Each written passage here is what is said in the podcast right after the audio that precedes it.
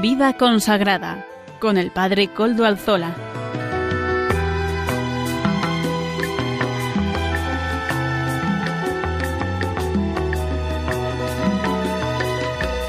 Buenas tardes, hermanos, amigos y oyentes. Hoy es jueves y son las 5 de la tarde, las 5 y un minuto en mi reloj. Una hora menos en las Islas Canarias, a quienes saludamos con gusto. Es por tanto la hora de vida consagrada en Radio María. Les saluda con sumo gusto Padre Coldo Alzola, Trinitario. Hoy emito como de costumbre desde Algorta, Vizcaya, desde la parroquia del Santísimo Redentor. Ya ustedes saben que suelo estar yo aquí normalmente, ¿verdad? Me encomiendo, como todos los días, al comienzo del programa, al Beato Domingo Iturrate, cuyas reliquias custodiamos en nuestro templo parroquial. Beato Domingo, ruega por nosotros. Acompáñanos durante esta hora de emisión del programa. Saludo a quien nos está ayudando en el control en Madrid, Juan Manuel. Gracias a su servicio podemos emitir hoy también. Hoy, 7 de noviembre de 2019, paso a presentar los contenidos del programa del día de hoy.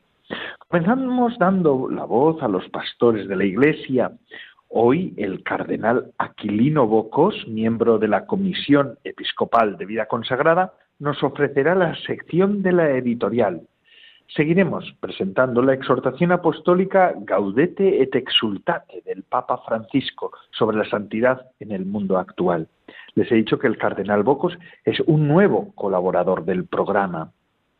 Nacido en la localidad vallisoletana de Canillas de Esgueva, abandonó la localidad en 1963. Bocos entró en el postulantado claretiano de Segovia a los 12 años y realizó su primera profesión de votos el 15 de agosto de, de 1956. Estudió filosofía en Sigüenza y Segovia e hizo sus votos perpetuos el 15 de agosto de 1959. Estudió teología en Santo Domingo de la Calzada y también en Salamanca y fue ordenado sacerdote en 1963. Fue prefecto de filósofos y teólogos de los misioneros libaneses marianistas y de los teólogos claretianos en Salamanca y en Madrid. Ha sido director de la revista Vida Religiosa y subdirector de la Fundación del Instituto de Vida Religiosa, ITVR. Seguramente que muchos de los oyentes, muchas de las oyentes, habrán pasado por ese Instituto de Vida Religiosa. Director de la Escuela de Formación Teológico Catequética Regina Apostolorum. En 1991 fue elegido superior general de la Congregación Claretiana puesto para el que fue reelegido hasta 2003. Durante su etapa como superior, su congregación se expandió en nuevos países, especialmente en Asia, África y Europa del Este. Entre 1991 y 2003 fue miembro del Consejo de la Unión de Superiores Generales, fue nombrado en 1994 por el Papa Juan Pablo II, San Juan Pablo II, miembro de la Congregación Vaticana para Religiosos y confirmado por otros cinco años en 1999. Participó en el Sínodo sobre la vida consagrada en el año 1994 y en la Segunda Asamblea Especial de los Obispos para Europa en 1999. El Papa Francisco lo nombró cardenal el 28 de junio de 2018, aunque al superar los 80 años de edad no tiene derecho de voto en un cónclave, si así participa en los consistorios que el Papa convoca. Fue ordenado arzobispo de Urusi, en la iglesia de San Antonio María Claret de Madrid, por el cardenal Fernando Sebastián, y fueron consagrantes principales los arzobispos de Madrid y de Valladolid, los cardenales Osoro y Blázquez. En la Conferencia Episcopal Española es miembro de la Comisión Episcopal para la Vida Consagrada desde octubre de 2018. Así que un neocardenal ya elegido en los últimos años de su vida, después de los 80 años, como reconocimiento del Papa Francisco a la vida consagrada a una persona que se había encargado y se ha entregado plenamente a la misma. Agradecemos que haya aceptado ser también colaborador de este programa. Es mm, verdaderamente una persona, como han visto en su currículo, pues una persona que sabe de la vida consagrada, que conoce la vida consagrada, que ama la vida consagrada y que además siempre ha servido a la vida consagrada. Amaro Villanueva nos ofrecerá la sección Música para Evangelizar. La Madre Olga del Redentor nos presentará la sección de Camino con Madre Olga, unos minutos de reflexión espiritual semanal. Finalmente, el Padre David García, García Rico, nos presentará el Evangelio del domingo. Ya saben, siempre nos pone en conexión con la liturgia del domingo que llega. Este hombre, David, el Padre David, David García, es, eh, licenciado en teología bíblica por la Gregoriana, por tanto, es un hombre que puede darnos una palabra adecuada sobre el tema. Y les digo siempre que se pueden poner en contacto con el programa por medio del correo electrónico del mismo. Ya saben cuál es. Vida consagrada, todo seguido y junto, arroba radiomaria.es. Ustedes pueden escribirme a él y yo mismo les contestaré. Así pues, sin más dilación, Monseñor Don Aquilino Cardenal Bocos, adelante. Buenas tardes, hermanas y hermanos consagrados y cuantos escucháis Radio María. Es la primera vez que participo en este programa. Por eso, con mi cordial saludo, deseo transmitiros la alegría de compartir la misma vocación y misión en la vida consagrada. Continúo el comentario a la exhortación Gaudete te Sultate sobre la llamada a la santidad en el mundo actual de nuestro querido Papa Francisco. Todos estamos llamados a la santidad. Son muchos los santos que conviven con nosotros. Los hay que son bienaventurados porque trabajan por la paz y son hijos de Dios. A la bienaventuranza le dedica el Papa Francisco tres párrafos en su exhortación. En el número 87 lamenta las situaciones de guerra que no cesan en diversas partes del mundo y los enfrentamientos y malentendidos que nosotros mismos ocasionamos con nuestras críticas, murmuraciones o difundiendo cuanto genera división en las comunidades, en las familias y en los grupos humanos y sociales. Así, dice el Papa, no se construye la paz. En el número 88 habla de los pacíficos, que son fuente de paz y construyen la amistad a su alrededor. Jesús pide a sus discípulos llevar la paz a las casas donde se hospeden y les dice que los que construyen la paz serán llamados hijos de Dios. Este es el mayor título que podemos exhibir en nuestra vida, hijos de Dios y por lo mismo hermanos de todos. En el número 89, nuestro Papa la muestra la dificultad de construir la paz por las muchas diferencias que nos hacen ser distintos, las personas conflictivas y complicadas y los intereses contrapuestos. No ignoran los conflictos que surgen en la convivencia y los sufrimientos que conllevan. Justamente por esto pide que seamos artesanos de esta paz y esto requiere serenidad creatividad y destreza. Sembrar paz a nuestro alrededor, esto es santidad, concluye el Papa así. Como podemos ver, la paz es un don y una tarea. Es un don que nos otorga el Espíritu y es una tarea propia de quienes ponen su empeño en difundir la verdad y el bien, quienes se esfuerzan por testimoniar y anunciar la paz que Jesús nos ofrece. La vocación de todo consagrado conlleva ser artesanos y constructores de la paz en su corazón, en su comunidad, en su grupo eclesial y en cualquier lugar donde se encuentre.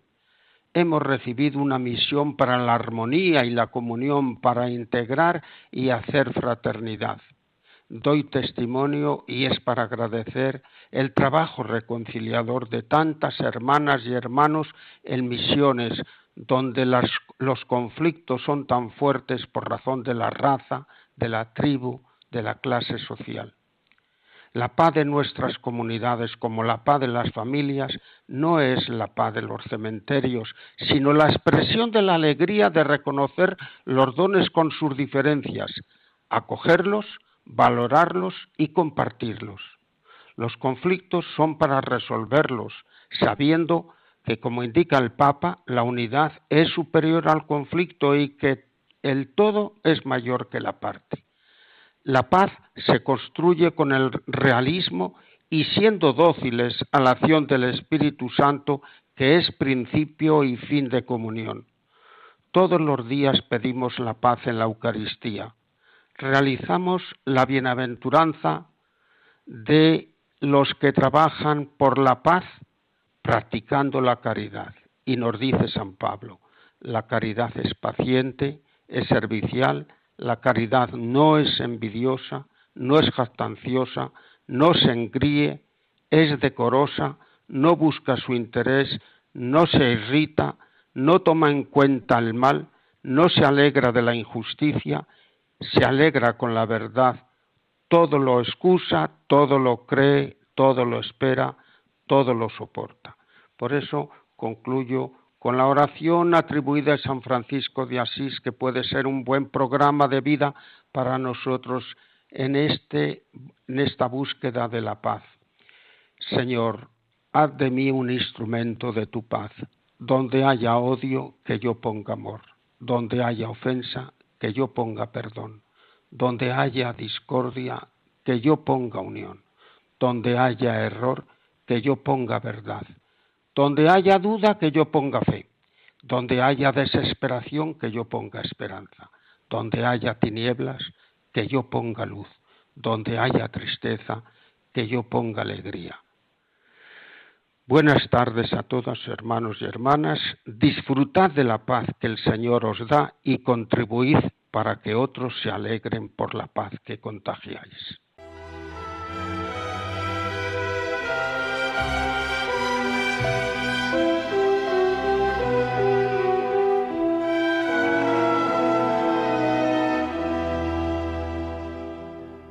Agradezco estas palabras de Monseñor Don Aquilino Cardenal, el Cardenal Bocos. En este inicio del programa, el Cardenal Bocos nos ha ofrecido estas palabras sabias, ¿verdad?, sobre, sobre, las, sobre los, uno de los aspectos de la Gaudete Exultate con este poema de San Francisco de Asís, ¿verdad?, que verdaderamente encarna lo que, lo que hablaba y lo que dice. Qué bien. Ciertamente me gustaría ahora compartir con ustedes algunas reflexiones sobre esto que también suscita eh, la reflexión sobre, sobre la Gaudete Exultate. Y lo digo porque el haberme acercado a la pastoral parroquial en este periodo de mi vida ha sido para mí una ocasión propicia para hacerme consciente de la situación real que vive nuestra sociedad son numerosas las personas que se han apartado de la iglesia en la que fueron bautizadas. Eh, donde yo estoy y hay familias en las que se han sucedido dos o tres generaciones sin apenas contacto con el cristianismo. En el territorio de mi diócesis actual, es decir, en la diócesis de Bilbao, la que pertenezco, ya solo el 35% de los niños nacidos son bautizados, es decir, uno de cada tres. Y solo el 17 del ya maltrecho número de matrimonios, porque se casa muy poquita gente, son canónicos, el 17% de los matrimonios. La razón de este alejamiento no hay que buscarla principalmente en circunstancias más o menos periféricas, es decir, no hay que buscarla en el descontento, la indiferencia o la falta de testimonio de la Iglesia, aunque a veces así se presente al exterior.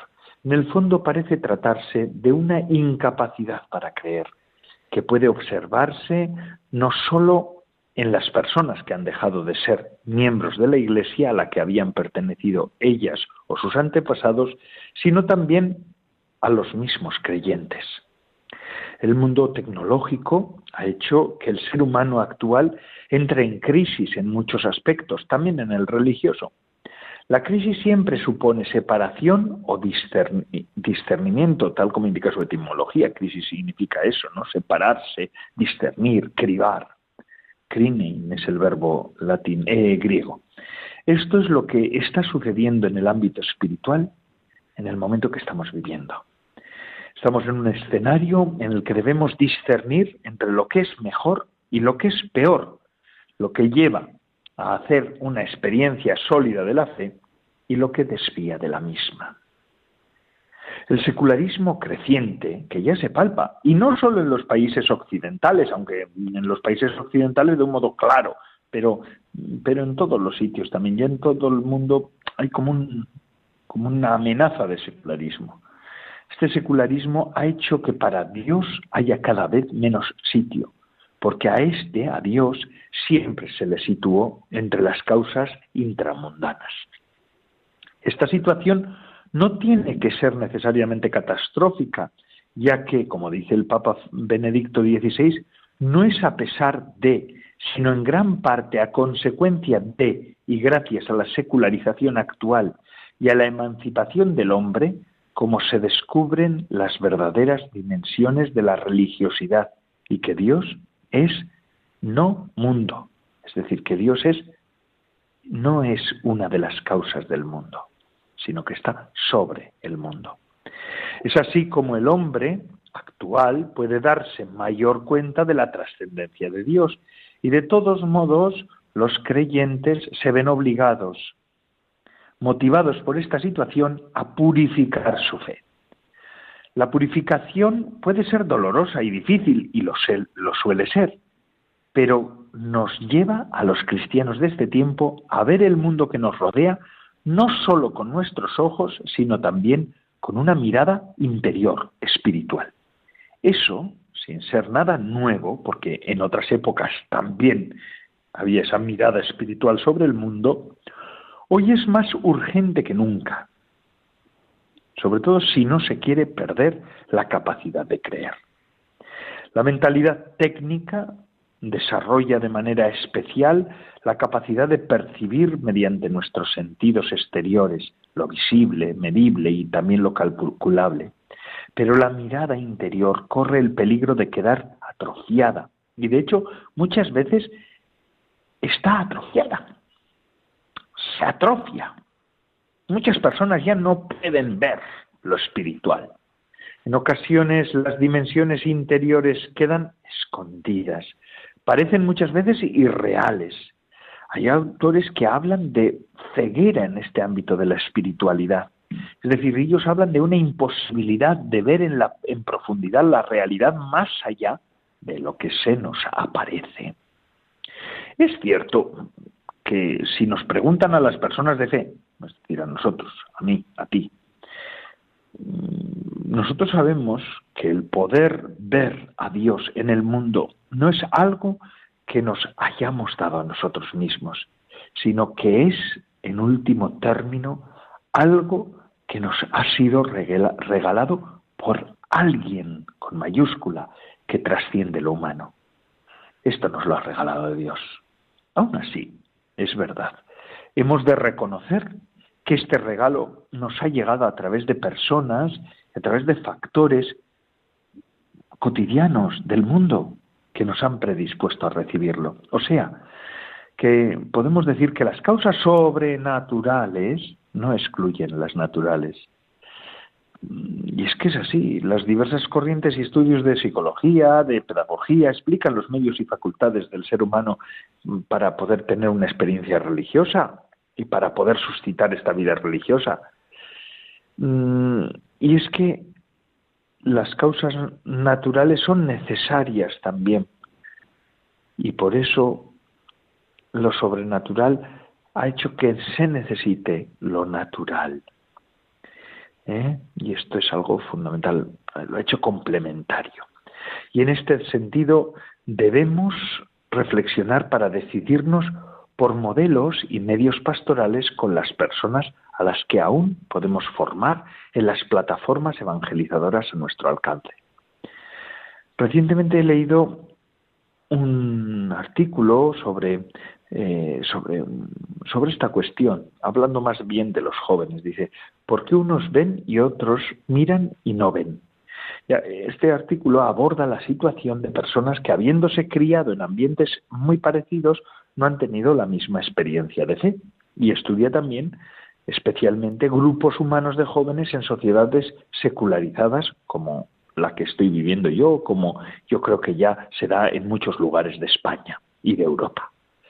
A todos los que de un modo u otro estamos empeñados en el apostolado de jóvenes, adolescentes y niños, nos asalta la pregunta que se plantea en que ahora os lo he planteado. ¿Qué es lo que hace que algunos terminen nuestros procesos de formación en la fe viendo mientras que otros miran y no consiguen ver? La cuestión está en cómo suscitar esta experiencia de fe, o dicho de forma más precisa, cómo hacer que las personas a nosotros encomendadas para, nuestra, para su formación puedan empezar a descubrir su interioridad y por medio de ella el acceso para la experiencia de la fe. Los estudios psicológicos apuntan a que una sana religiosidad está directamente relacionada con un desarrollo de la afectividad que sea adecuado. Es decir, es cierto que solo el afecto correcto no logra la formación religiosa, se necesita instrucción cristiana, pero la instrucción cristiana necesita equilibrio, que sea ofrecida con equilibrio emocional. Hoy quizás me parece a mí que faltan en el ambiente de los jóvenes personas que sean una encarnación viva de los valores religiosos. Santos, testigos, eso. Para el adolescente solo tendrá fuerza la verdad que haya adquirido verdadero rostro humano personas que verdaderamente sean testimonio. Pensemos por contra cómo las personas que han sufrido, sufrido, por ejemplo, vejaciones o abusos por parte de sus educadores religiosos acaban mayoritariamente aborreciendo y renegando de su fe. Yo no creo que sea tan importante que los educadores sean jóvenes y joviales. En cambio, sí que creo que es importante que sean testigos con madurez y equilibrio emocional. El educador emocionalmente equilibrado y entregado, porque también tiene que entregarse, ha de ser maestro en interiorización para hacer vibrar dimensiones más profundas del alma humana. Así es como el que mira ve y el que ve gusta. Bueno, pues ahora, después de estas palabras de reflexión, que comparto con todos ustedes. Pueden estar de acuerdo o no. Yo las pongo a, su servicio, esta reflexión mía. Vamos a escuchar ahora la siguiente sección. Amaro Villanueva, nuestro colaborador, nos ofrece música para evangelizar. Vamos a escuchar cómo evangelizar también por medio de la música.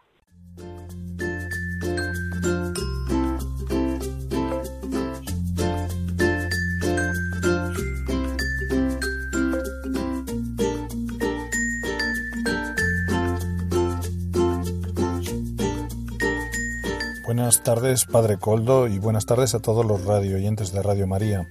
Hoy presentamos la canción de Celinés titulada Me levantaré. Celinés es una cantante católica con una fe magnética, podríamos decir.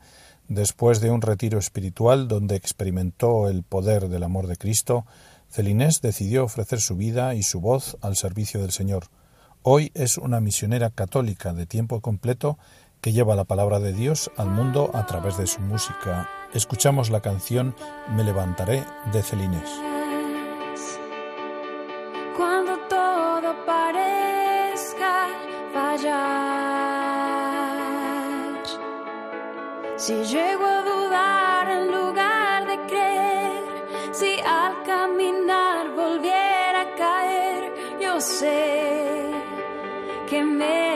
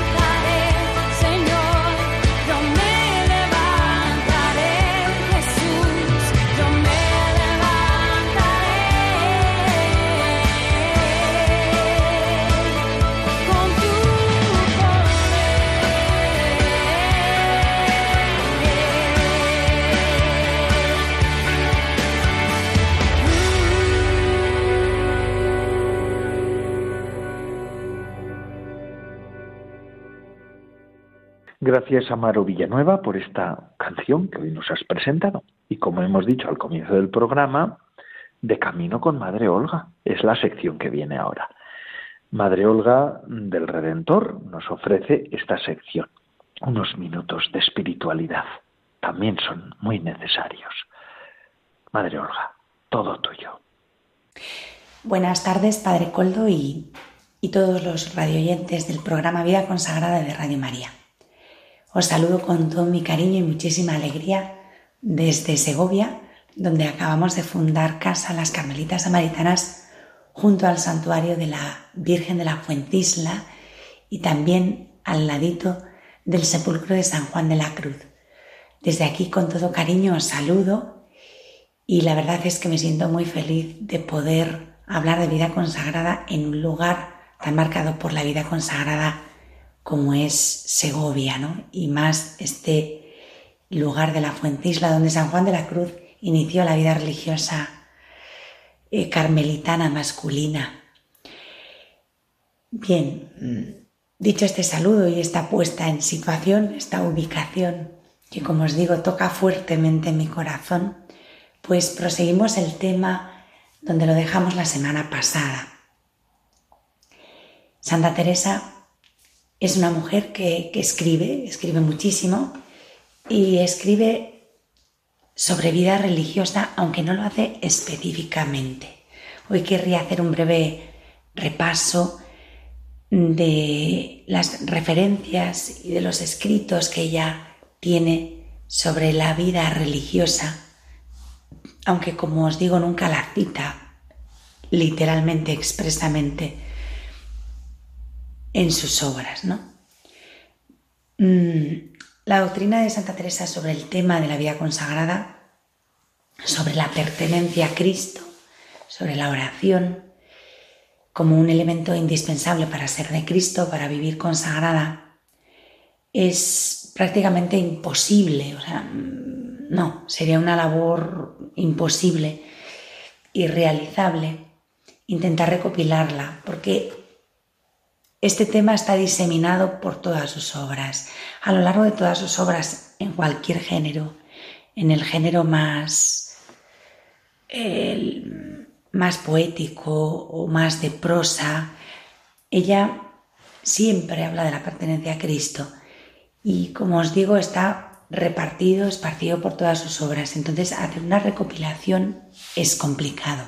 Si cogemos un tomo de las obras completas de Santa Teresa, Da lo mismo que abramos por cualquier página, que abramos el camino de perfección, que abramos las moradas, que abramos las fundaciones, las cartas, las poesías. En cualquier frase, en cualquier línea, nos vamos a encontrar el mismo tema, ¿no? Porque es el tema que para ella era central, era su vida, ser de Cristo y pertenecerle. Por eso digo que intentar recopilarlo es punto menos que imposible. ¿no? Nos encontraremos párrafos más marcados, capítulos de algunas obras eh, que están, como si dijéramos, más llenos de ese contenido de la pertenencia a Cristo, en los que hace más hincapié, pero todas las obras están regadas de ese magisterio sobre la vida consagrada y el seguimiento de Cristo en la vocación religiosa. Hay un libro en el que habla más propiamente de la consagración y de la propia vocación, porque es más testimonial, que es el libro de la vida, sobre todo los capítulos cuarto, quinto, sexto y trigésimo séptimo, 37. Estos cuatro capítulos están muy centrados en la consagración y en la propia vocación. Y después también en el modo de visitar conventos ella puntualiza, explica, matiza la forma en que hay que hacer una seria revisión de la vida religiosa por parte de uno que viene de fuera. Alguien, lo que se denomina un visitador, que ha sido mm, comisionado, designado para visitar la vida religiosa, para revisar esa vida consagrada. Em, en este libro, en el modo de visitar conventos, se refiere como tiene que ser uno que venga de fuera con ese cometido de revisar la vida comunitaria, la vida consagrada. Y luego, como ella es muy lista, aparte de dar unas pautas para el visitador, pues da también otras pautas a las prioras. De alguna manera las pone en guardia para que el que viene de fuera no se propase tampoco en sus funciones. ¿Mm? Dice, a ver, hasta aquí tiene que llegar y a partir de ahí no dejarle pasar, ¿no? La santa nunca dejaba nada descolgado ni a medias. Era una mujer con un gran sentido común y con una mentalidad muy práctica y muchísima experiencia. Sabía que muchas veces los que vienen a visitar los conventos, pues les encanta entrometerse donde no deben. Y entonces les dice, cuidado, stop. De ahí que no pasen. Esto ya no es suyo, ya no es su cometido. En el camino de perfección, más particularmente, enseña cómo tiene que ser el seguimiento de Cristo para las que estamos dentro de la vida religiosa. Cómo tienen que ser las cosas viviéndolas desde dentro. Y por supuesto, esto está muy bien precisado, muy condensado en las constituciones. Lo que pasa es que las constituciones son una serie de normas mucho más concisas, porque son constituciones, no es un tratado. Y en el camino de perfección explica el sentido, la razón, las motivaciones profundas. Todo eso que ya he escrito en las constituciones lo desmenuza lo rumia y lo llena de espíritu, de vida, de alma, ¿no? Esto es el camino de perfección. Es un libro maravilloso, precioso. En mi opinión, esto es una opinión absolutamente personal, el libro en el que Santa Teresa da unas pautas más concretas de cómo se sigue a Cristo. Yo siempre he dicho, y se lo he dicho muchas veces a las monjas, que si por alguna catástrofe impensable e improbable,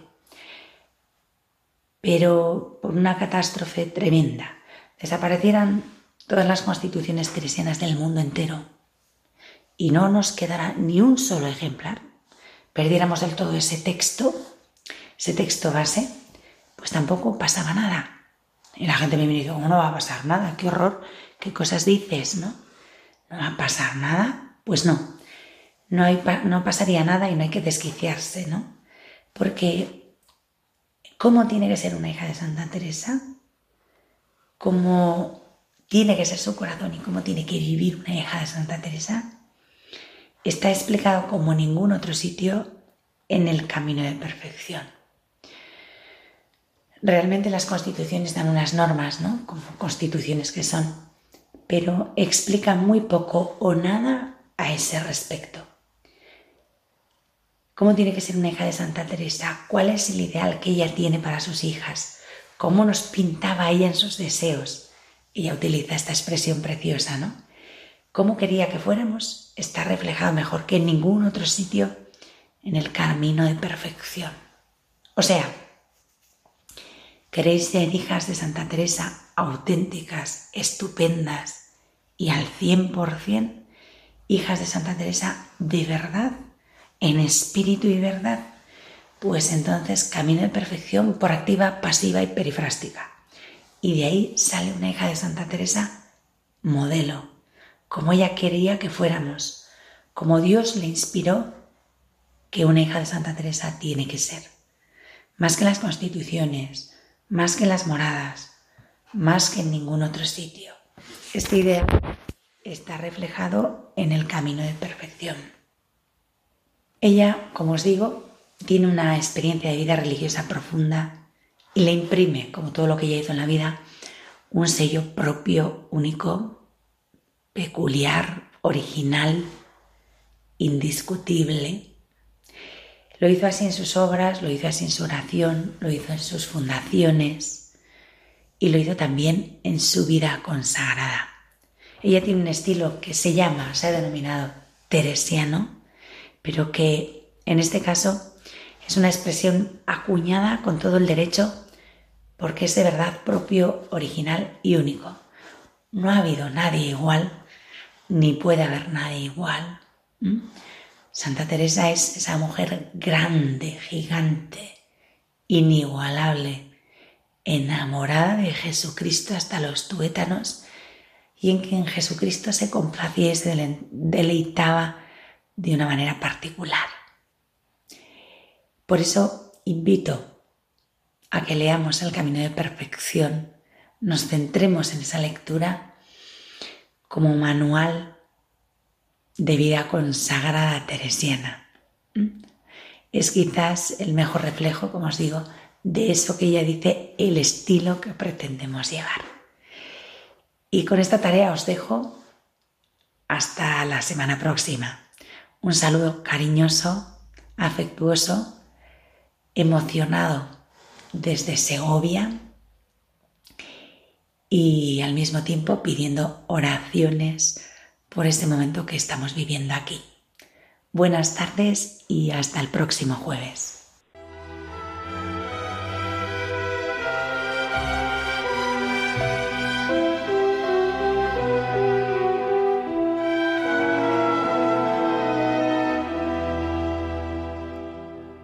Y todo esto es posible gracias a Radio María.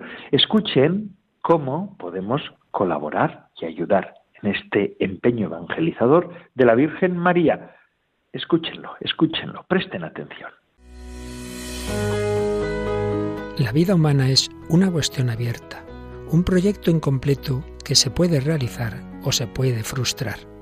La pregunta fundamental de todo hombre es, ¿cómo se aprende el arte de vivir? ¿Cómo se realiza el llegar a ser hombre en plenitud? Jesucristo nos dio la respuesta a estas preguntas, nos enseñó el camino de la felicidad para esta vida y de la salvación eterna más allá de la muerte. Por su parte, nuestra Madre María nos dice a todos, haced lo que mi Hijo, el único Salvador del hombre, os diga. Ayúdanos a llevar este anuncio de la salvación a través de las ondas al mundo entero Colabora con tu oración, voluntariado y donativos con la radio evangelizadora. Puedes informarte de cómo hacerlo llamando al 91 822 8010 o a través de nuestra página web radiomaria.es. Radio María al servicio de la nueva evangelización.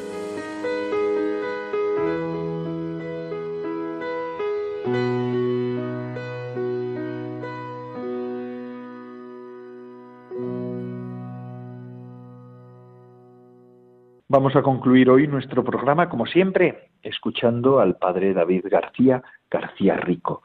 Él nos ofrece la sección de El Evangelio del Domingo. Adelante, padre David.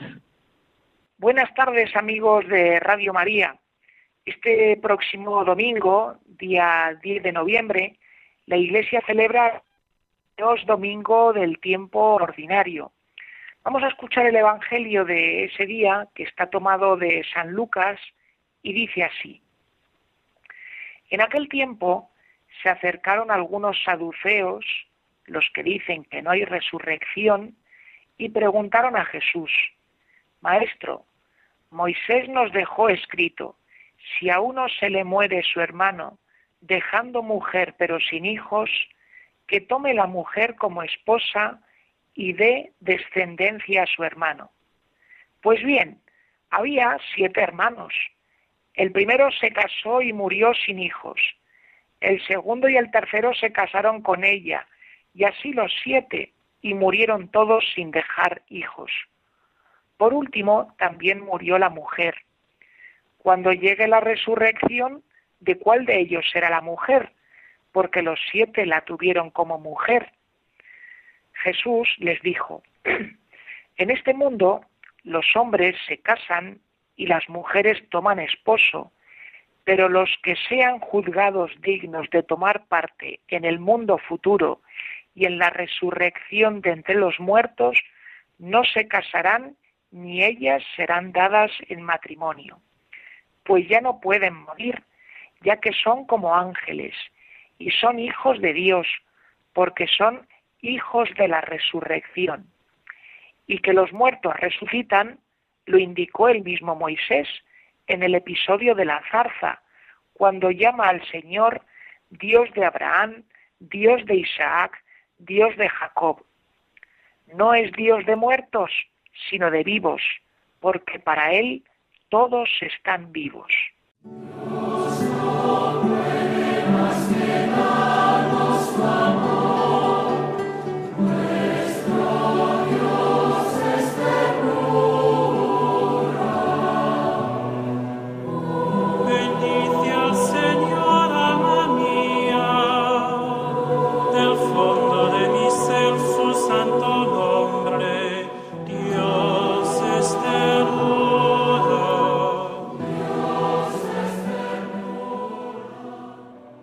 Amigos oyentes, el Evangelio que acabamos de escuchar nos viene hoy como anillo al dedo, porque estamos en el mes de noviembre, mes en el que en la Iglesia recordamos de una manera especial a los difuntos.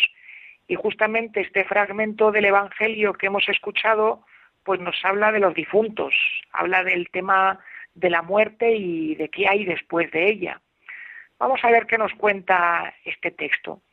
Lo primero que se nos dice es que se acercan a Jesús un grupo de saduceos.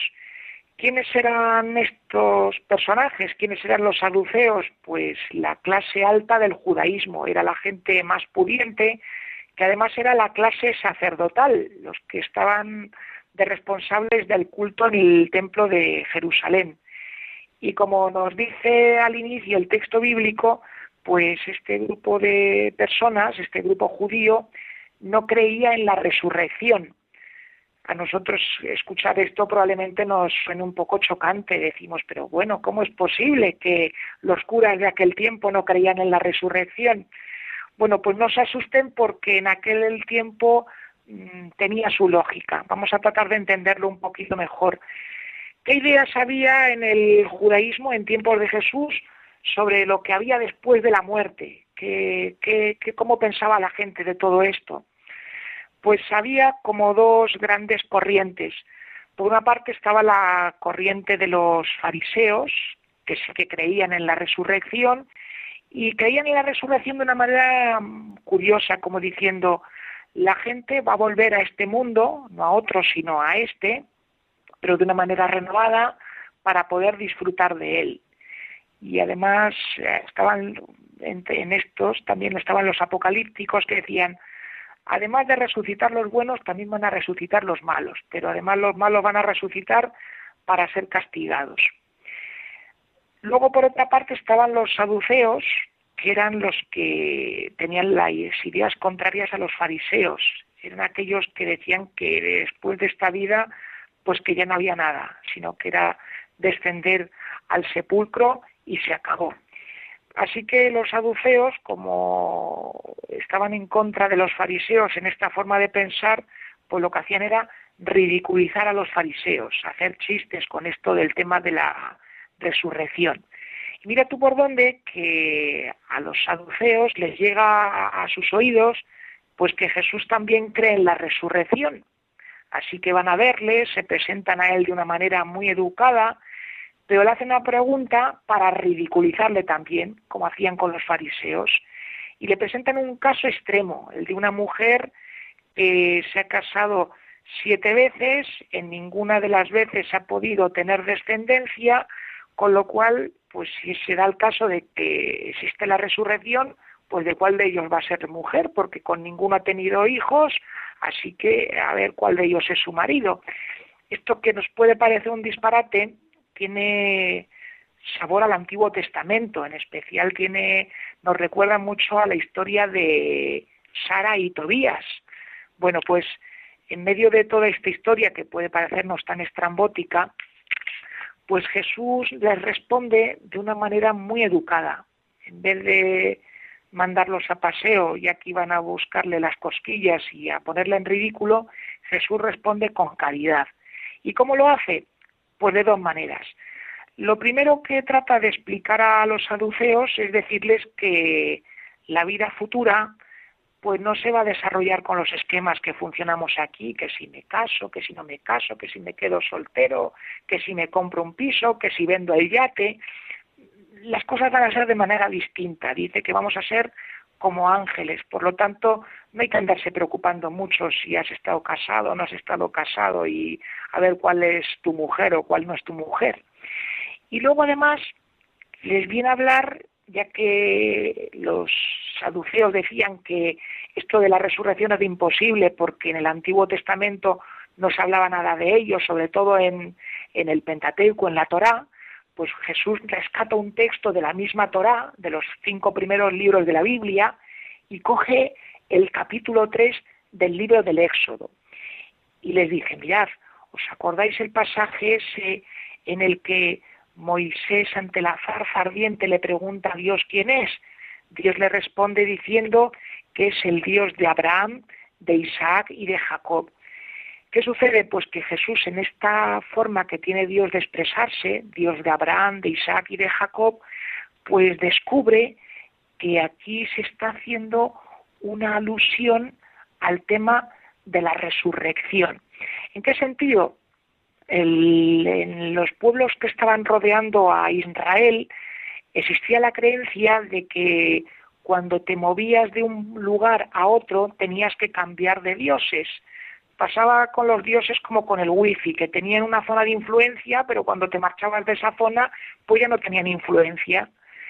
Y eh, Dios al decirle a Moisés, yo soy el Dios de Abraham, de Isaac y de Jacob, le está diciendo, mira, que yo soy Dios para Abraham, para Isaac y para Jacob, que son familia, que ha venido uno después de otro y además han vivido en lugares distintos.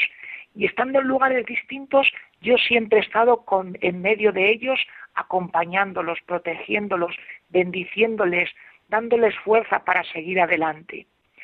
Esta es una manera de decirnos que el Dios nuestro, el Dios de Jesucristo, el Dios trinitario, el Dios de Israel, pues es un Dios que no deja a las personas, que las acompaña en todas las circunstancias y lugares de su vida, tanto en esta vida como en lo que viene después de la muerte. Se nos está diciendo a las claras que Dios no abandona a las personas a la oscuridad que pudiese venir después de la muerte, sino que las acompaña y las llama a la vida en la resurrección y a la vida en plenitud. Pues bien, amigos oyentes, que tengan una feliz tarde, un feliz fin de semana y que como hoy nos enseña el Señor en el Evangelio, pues que vivamos la expectativa de la muerte con la esperanza y con la plena confianza de los hijos de Dios.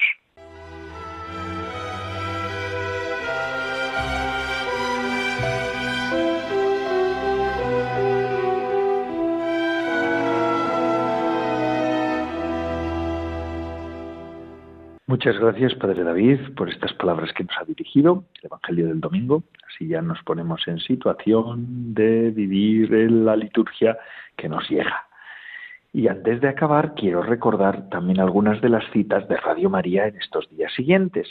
Y una de ellas, pues me parece a mí que es importante porque estamos en el programa de vida consagrada de Radio María.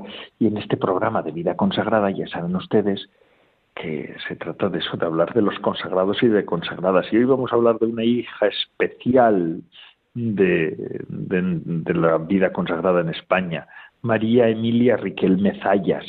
¿Por qué? Porque el sábado 9 de noviembre, es decir, este sábado próximo, a las 11 de la mañana tendrá lugar en la Catedral de Granada la beatificación de María Emilia Riquelme Zayas. Hace unos meses hablábamos en este programa sobre su testimonio. Ella fue fundadora de la Congregación de las Misioneras del Santísimo Sacramento y María Inmaculada.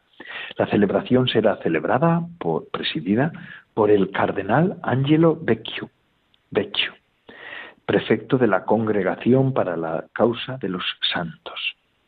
María Emilia nació el día 5 de agosto de 1847 en Granada. Desde su primera infancia mostró una clara inteligencia y hondura espiritual en la vivencia de la fe cristiana que se compartía en su hogar familiar. A los siete años, esta mujer quedó huérfana de madre y tuvo que una inefable experiencia en su alma, sintiendo la presencia de la Virgen María con Jesús en sus brazos. Más adelante, su hermano Joaquín murió a la edad de 17 años y dejó a María Emilia y a su padre sumidos en un inmenso dolor. El padre se ocupó de su formación y por encima de todo le transmitió la fe en Dios. Qué bonito. Las familias, madre mía. Personas que entienden que todas las circunstancias son favorables, porque todo es para gloria de Dios. María Emilia se volcó en el apostolado con los pobres y con los más necesitados. Había sentido desde su infancia el deseo de entregarse totalmente a Dios y su centro y fuerza era Jesús en el Santísimo Sacramento del altar de tal manera que solicitó y el obispado le concedió tener en su, en su oratorio privado el Santísimo Sacramento. María Emilia, movida por el Espíritu Santo, se, se sintió llamada a fundar la Congregación de Misioneras del Santísimo Sacramento, y de María Inmaculada, para adorar al Señor día y noche y trabajar en el campo de la educación y en el de las misiones. La congregación fue avalada primero por el obispo diocesano de Granada en 1896 y definitivamente aprobada por el Santo Padre, el San Pío X en Roma, en el año 1912. Después de una vida totalmente entregada al servicio de Dios y al amor al prójimo, María Emilia entregó su alma a Dios en la Casa Madre de Granada el 10 de diciembre de 1940. Y hoy, pues el 9 de noviembre de 2019 será beatificada. Radio María se lo acerca a las 11 este sábado. Pueden conectar directamente con Granada. Y sin más, el programa de vida consagrada de Radio María ha concluido una semana más. Gracias a todos los que semana tras semana nos ofrecen su fidelidad y su compañía. Es una gozada contar con ustedes. Son ustedes la razón de ser de nuestro programa y la de todos los programas de la Virgen, de la Radio de la Virgen. Les dejo ahora con la hora feliz, el espacio dedicado a los más pequeños de la casa. Y además, esto no para, amigos. Se despide de todos ustedes, Padre Coldalzola Trinitario. Recen por mí. Yo lo hago por ustedes. Hasta la semana que viene, si Dios lo quiere.